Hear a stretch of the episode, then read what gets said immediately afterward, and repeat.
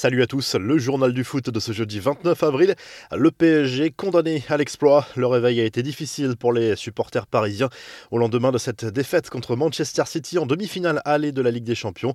Score final à 2 buts 1 pour les Sky Blues.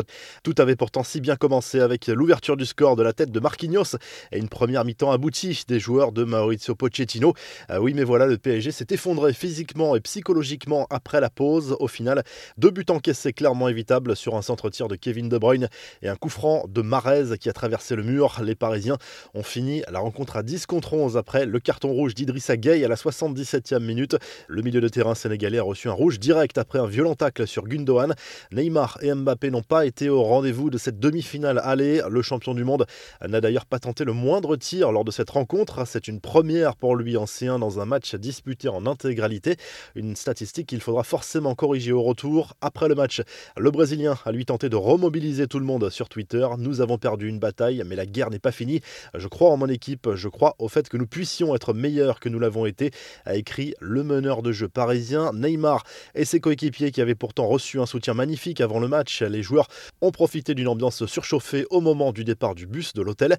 Au Parc des Princes, les ultras parisiens avaient vu très grand pour le dernier match européen de la saison à domicile avec un grand tifo déployé dans les tribunes du stade. Alors croyez-vous encore en la qualification du PSG pour la finale? Pour le moment, vous êtes une majorité à y croire encore. On vous invite à répondre à cette question dans l'onglet communauté.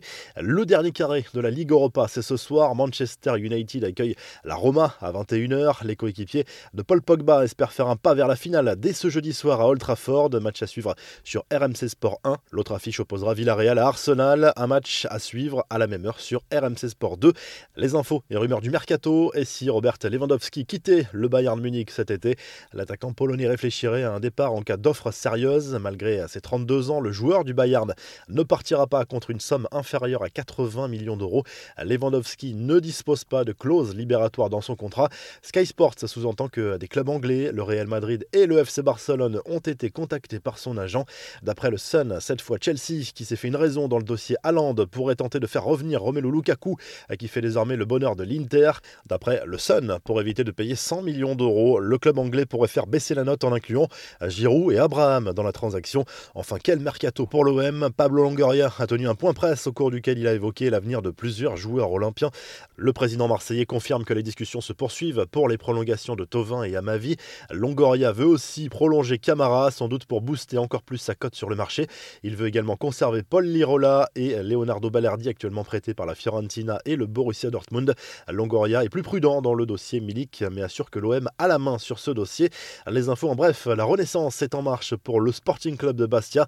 Tombé de la Ligue 1 à la Nationale 3 lors de l'été 2017, le club corse est officiellement promu en Ligue 2 comme Quevilly-Rouen après la contre-performance d'Orléans. Enfin, les nouvelles chaussures de Neymar ont fait sensation sur les réseaux sociaux, impliqué dans une collaboration avec Fortnite depuis quelques semaines. Le Brésilien a désormais une paire au design inspiré du célèbre jeu vidéo. La revue de presse au pied du mur titre le journal L'équipe ce jeudi au lendemain de la soirée difficile vécue par le PSG battu de Buzyn par City en demi-finale allée de la Ligue des champion. Le club parisien a perdu la première manche et devra faire preuve de caractère au match retour en Angleterre pour renverser la situation. Du côté anglais, on salue surtout les choix de Pep Guardiola lors de cette demi-finale allée, à l'image du Mirror Sport qui titre les demi-dieux de Pep. La presse appuie sur le fait que le technicien espagnol n'a pas surcoaché ou trop réfléchi avant ce match. Une critique qui était souvent faite lors de ses derniers échecs en Ligue des Champions. Riyad Mahrez est également mis à l'honneur comme Kevin De Bruyne. En Espagne, la presse catalane se concentre surtout sur le duel entre le Barça et Grenade programmé ce jeudi soir. Le club catalan peut prendre la tête de la Liga en cas de succès et passer devant l'Atlético Madrid au meilleur moment à 5 journées de la fin. Enfin, en Italie, on spécule sur le nom du prochain entraîneur de la Juve en cas de départ d'Andrea Pirlo en fin de saison. Le retour de Massimiliano Allegri serait l'hypothèse la plus probable, même si Zidane tient la corde au même titre qu'un certain Gennaro Gattuso. Si le journal du foot vous a plu, n'hésitez pas à liker la vidéo et à vous abonner. Et on vous laisse avec le classement des buteurs en C1 cette saison.